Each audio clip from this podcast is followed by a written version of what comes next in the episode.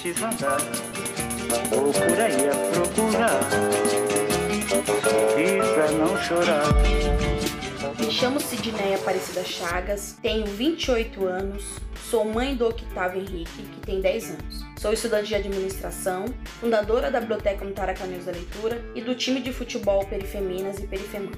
Há 14 anos atuo como educadora social na defesa dos direitos humanos. Fui criada pela minha mãe Maria, sou a segunda caçula de 10 filhos e a terceira que ingressou na faculdade. Na infância tive o contato com o futebol através da pelada de rua, de campeonatos escolares, e a minha primeira experiência com futebol de várzea foi através do técnico Renato, que reencontrei após 17 anos.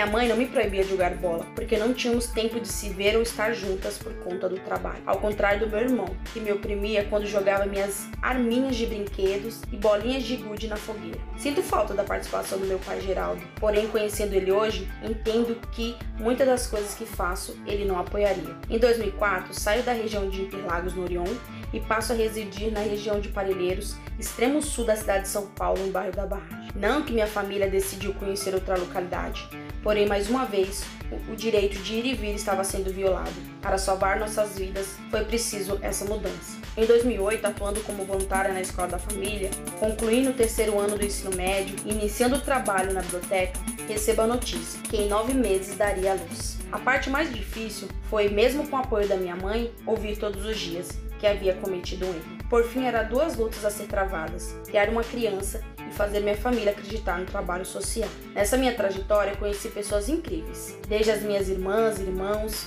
a equipe da biblioteca, dos projetos, do IBEAC, do CPCD e entre outros mas teve um papel importante na minha vida, a professora Darley, que deixava eu e minhas irmãs sentar na quadra, quando os meninos nos proibiam de jogar bola. Esse foi apenas um dos primeiros conflitos e resistência contra os homens, porque além de não aceitar que utilizássemos o campo ou quadra, não permitia que jogássemos com ele ou contra eles. Mas caso desse essa brecha, o discurso era que seriam violentos e veriam se aguentarmos uma pancada de bola. Então, como forma de socializar a comunidade em prol do futebol feminino, em 2014, eu e minhas irmãs, Cideilde, Silvia e Silvani, decidimos organizar as partidas de futebol entre mulheres e homens, onde tinham que usar roupas do sexo oposto como entretenimento. O que nos diferencia de muitas mulheres é que tivemos oportunidades, pois jogávamos na escola. E em 2016 tivemos a oportunidade de participar do primeiro campeonato campeonato com oito times. Não chegamos na final, mas somos um dos primeiros times a constituir a Liga Feminina de Futebol Amador, hoje coordenado pela Maria e o Beto Morim. Lembro que em cada partida éramos taxadas do time de velhas, afinal,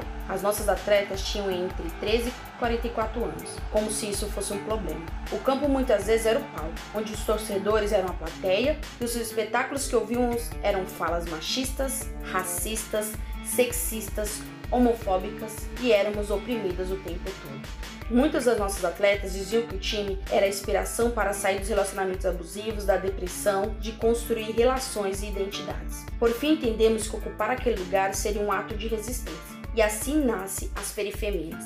Para dar força à luta, nos inspiramos no livro Perifeminas, que é uma coletânea de escritoras ligada ao movimento do hip hop. E para avançar ainda mais na discussão da desigualdade de gênero e o fortalecimento do grupo, formamos a coletiva Perifeminas, que coordena o projeto em campus com dois eixos: o de discutir empoderamento feminino e direitos humanos e o espaço do afeto, empatia e sororidade, voltada para o fortalecimento das mulheres dentro e fora das quatro linhas, que busca incentivar o futebol feminino, para por respeito e dignidade em uma região carente de lazer e fortemente marcada pela violência contra a mulher. No bairro, somos o único time de futebol e, mesmo com cinco anos de história, notamos as ausências de incentivo, patrocínio, estímulo da prática esportiva e, contudo, isso tem afetado para que haja desistência e insegurança das jogadoras de atuar em jogos. Em seguida, vem a invisibilidade, o apoio técnico e uma estrutura que diminua as lesões causadas pela modalidade. Em meados de 2018, eu, minha sobrinha Maiara e meu filho, decidimos retomar o time Perifeminas, é, a qual tinha desfeito após a junção das nossas atletas com outro time. Isso tinha sido muito frustrante, Afinal, apesar das dificuldades, o futebol sempre foi uma de nossas paixões. Todos os finais de semana se encontrávamos na quadra da Escola Estadual Joaquim Alvarez Cruz. Aos poucos, as crianças de 9 a 14 anos e mulheres de todas as idades começaram a participar dos treinos. Com novos atletas, os treinos passaram a ser mistos e as perifemeiras tiveram a missão de fortalecer quem estava atuando, decidindo organizar os treinos em horários e dar o nome à equipe das crianças de perifemanos. E em 2019, os adolescentes e jovens de 15 a 20 anos se tornaram os novos integrantes. Perifeminas nasceu do campo e vivenciou muitas histórias nos gramados e terrão de várzea. Mas atualmente os treinos e jogos acontecem aos finais de semana na quadra da escola. Devido aos desejos e à necessidade de poucas atletas, o futsal foi um dos pedidos. Destaco aqui que é importante incentivar as meninas a jogarem futebol, porque as oportunidades, investimentos e patrocínios sempre foram direcionados aos meninos. Já para as meninas, a estimulação é os afazeres domésticos, que é tido como naturalização do gênero feminino. A prática esportiva dessa modalidade também contribui para o desenvolvimento de habilidades, motivação, trabalho em equipe e, principalmente, se torna um espaço de acolhimento para mulheres vítimas de violências físicas e psicológicas. Há décadas, o futebol feminino foi proibido por lei e atualmente estamos conquistando a visibilidade e o reconhecimento dentro e fora das quatro linhas. Por isso, nós, os Perifeminas, acreditamos ser uma ferramenta de educação social, cultural e esportiva e de diálogo sobre equidade de gênero, raça e classe.